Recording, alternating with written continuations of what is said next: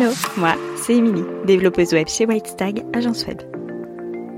Après 5 années de e-commerce et 5 années dans le commerce, je suis devenue développeuse web avec pour mission de faciliter l'accès au web tout en créant un outil puissant au service de ton business.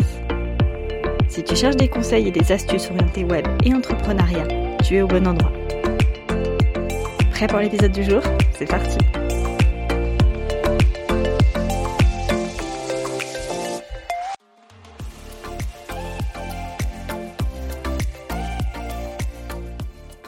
Hello, je suis super contente de te retrouver dans un nouvel épisode de podcast. J'ai l'impression que ça fait une éternité que j'ai pas enregistré d'épisode. Alors, je reviens là un petit peu avec l'envie de te dire plein de choses, de, d'aborder plein de thèmes différents, mais on va se canaliser et aujourd'hui on va parler du thème WordPress.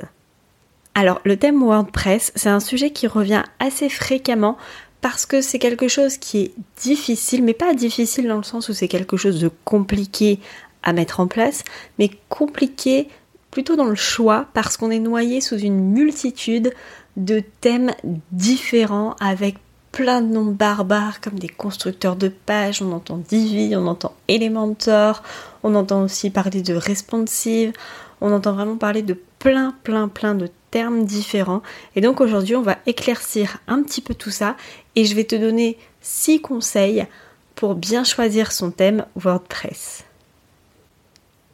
Donc mon tout premier conseil, avant même de penser à aller sur WordPress pour regarder les thèmes qui existent ou euh, commencer à choisir tes couleurs, etc., la toute première chose que je te conseille de faire, c'est de rassembler toutes tes photos dans un dossier sur le bureau de ton PC, sur un cloud, bref, peu importe, rassemble-les où tu veux, mais mets-les toutes au même endroit. Ça va déjà te donner une bonne base et te faire un mini mood board euh, bah, de tes photos d'inspiration, de, tout ce que tu vas devoir intégrer sur ton site, de tout ce que tu vas vouloir intégrer sur ton site. Tu feras peut-être aussi au passage le tri euh, sur les images euh, qui feront pas forcément l'affaire ou qui n'iront pas ensemble. Tu seras peut-être amené à faire des choix, tu auras peut-être trop de photos. C'est pas grave, c'est jamais perdu, ces photos-là elles sont pas perdues. Elles te resserviront par la suite pour illustrer un article de blog ou bien pour changer un petit peu la forme de ton site à un moment donné et lui redonner un petit coup de fraîcheur. Mon deuxième conseil, c'est de ne pas te fier aux images. Là, tu es en train de te dire, ok, c'est super difficile parce que la première chose que je vois quand je choisis mon thème, c'est l'image de mon thème et euh, c'est la démonstration du thème en fait. Pourquoi je te conseille de ne pas te fier qu'à ça? Parce que tout simplement, la personne qui a construit le thème, elle a choisi pour que tout soit en harmonie. Donc les couleurs, ça ok, mais les photos d'ambiance aussi qui vont aller pile poil avec ces couleurs-là, etc.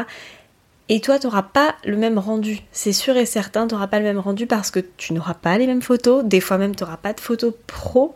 Euh, des fois, ça sera complètement dans une thématique différente de celle qui est abordée dans le thème. Et donc, malheureusement, tu n'auras jamais le même rendu que sur le thème de démo. Mon troisième conseil, c'est un double conseil. C'est plutôt orienté sur l'aspect sécurité parce que oui, un thème WordPress peut mettre en danger ton site. Malheureusement, ça peut arriver.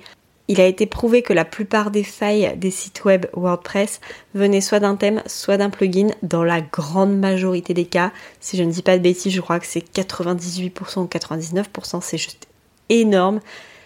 Et donc, pour ça, déjà premièrement, on ne télécharge pas son thème n'importe où. L'idéal, c'est de rester sur la bibliothèque WordPress, tu sais, celle qui, euh, t'est proposée quand tu, euh, quand tu veux changer de thème. Euh, tu trouveras pas mal de thèmes gratuits, des thèmes freemium aussi, c'est-à-dire avec une version gratuite puis des options payantes. Ça, c'est à toi de voir si ça en vaut la peine. Et puis si tu veux investir un petit peu plus, eh bien tu peux aller sur les catalogues comme ThemeForest par exemple, qui propose beaucoup de, thèmes WordPress.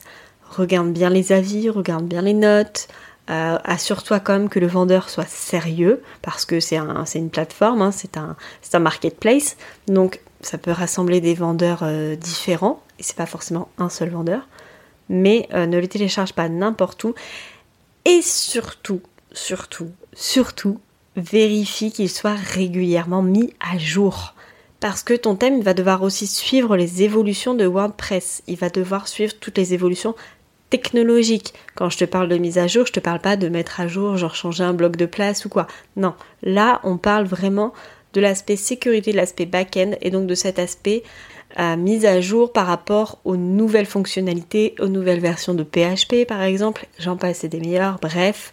Donc vérifie qu'il soit régulièrement mis à jour et qu'il soit maintenu parce que sans ça, bah joli thème, il risque de te causer beaucoup plus de problèmes que de euh, te rendre service.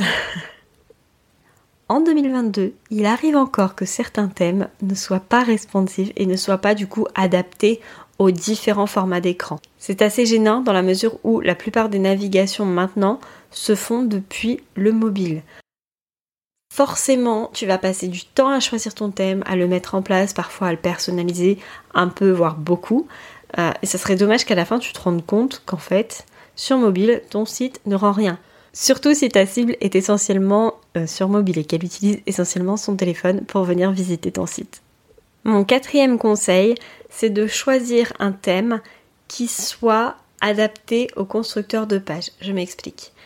Si tu veux personnaliser ton thème, tu vas utiliser, enfin tu seras probablement amené à utiliser, et même très certainement, un constructeur de page, comme Elementor, comme Divi, bref, quelque chose qui va euh, bah, venir t'aider à construire ta page de A à Z, tout en partant quand même d'une base, hein, avec des fonctionnalités, etc.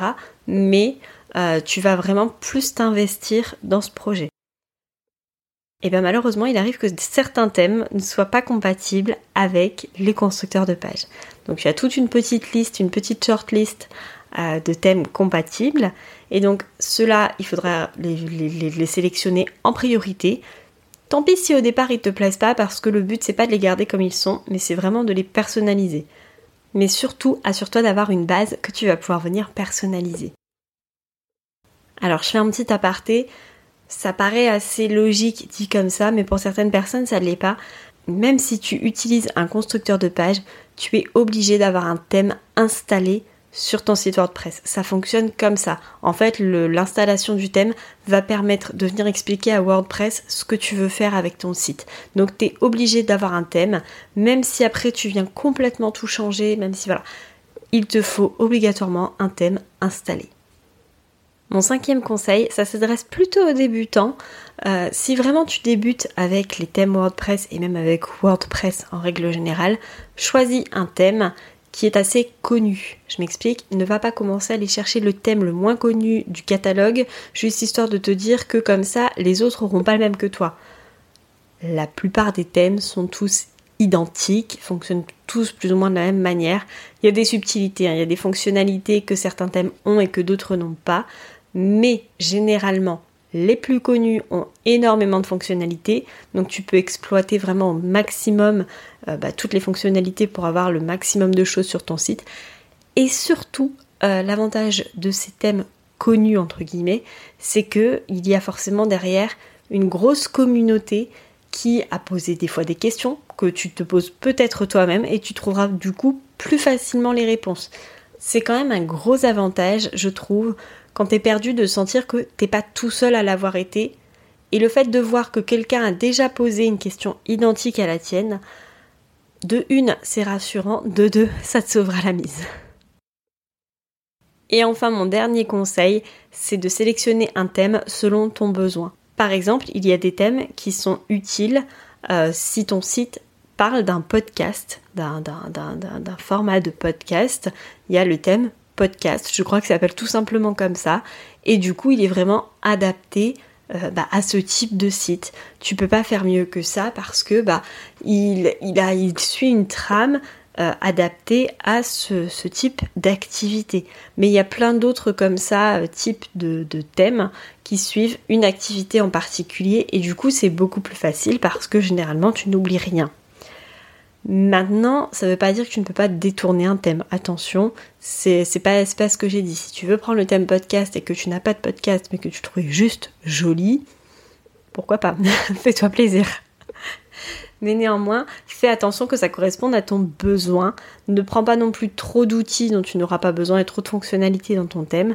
Euh, si, euh, si ce que tu veux c'est vraiment faire la base de la base, ne va pas chercher plus loin et prends pas 36 fonctionnalités qui te seront inutiles et qui vont ralentir ton site. Enfin, petit conseil bonus, mais tu verras que c'est peut-être le plus pertinent et le plus utile de tous les conseils si tu as déjà un stade un petit peu plus avancé sur WordPress, c'est le thème enfant.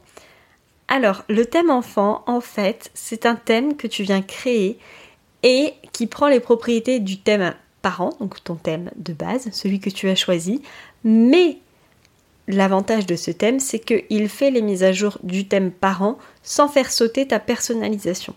Ça m'est arrivé avec une de mes clientes de lui demander de mettre à jour son thème et au moment où elle a mis son thème à jour, eh bien elle a perdu toute sa personnalisation. Pourquoi? Parce qu'elle n'avait pas de thème enfant. Donc quand le thème parent a été mis à jour, ça a fait sauter tout ce qu'elle avait fait. Elle est passée d'un très joli site rouge, blanc et jaune à un site vert tout moche. Franchement, je, dois te l'avouer, la couleur n'était était pas glamour. Mais euh, bah, elle a dû tout refaire et tout repersonnaliser en termes de couleur, etc. etc. C'est quelque chose qu'elle aurait pu éviter avec un thème enfant, puisque le thème enfant aurait pris euh, la mise à jour du thème parent, mais il aurait gardé toute sa personnalisation. C'est ça l'intérêt d'un thème enfant. Voilà pour cet épisode dédié au choix du thème WordPress. Si tu veux une petite liste de thèmes compatibles avec Elementor, n'hésite pas à m'envoyer un petit message et à me le dire, je serai ravie de te partager cette petite liste de thèmes. Et puis nous, on se dit à dans 15 jours avec euh, une nouvelle thématique, un nouveau sujet dans un tout nouvel épisode de podcast. En attendant de te retrouver, je te souhaite une belle soirée, une belle nuit, une belle semaine. Bref, comme à chaque fois, peu importe quand tu écoutes cet épisode. Et moi, je te dis à tout bientôt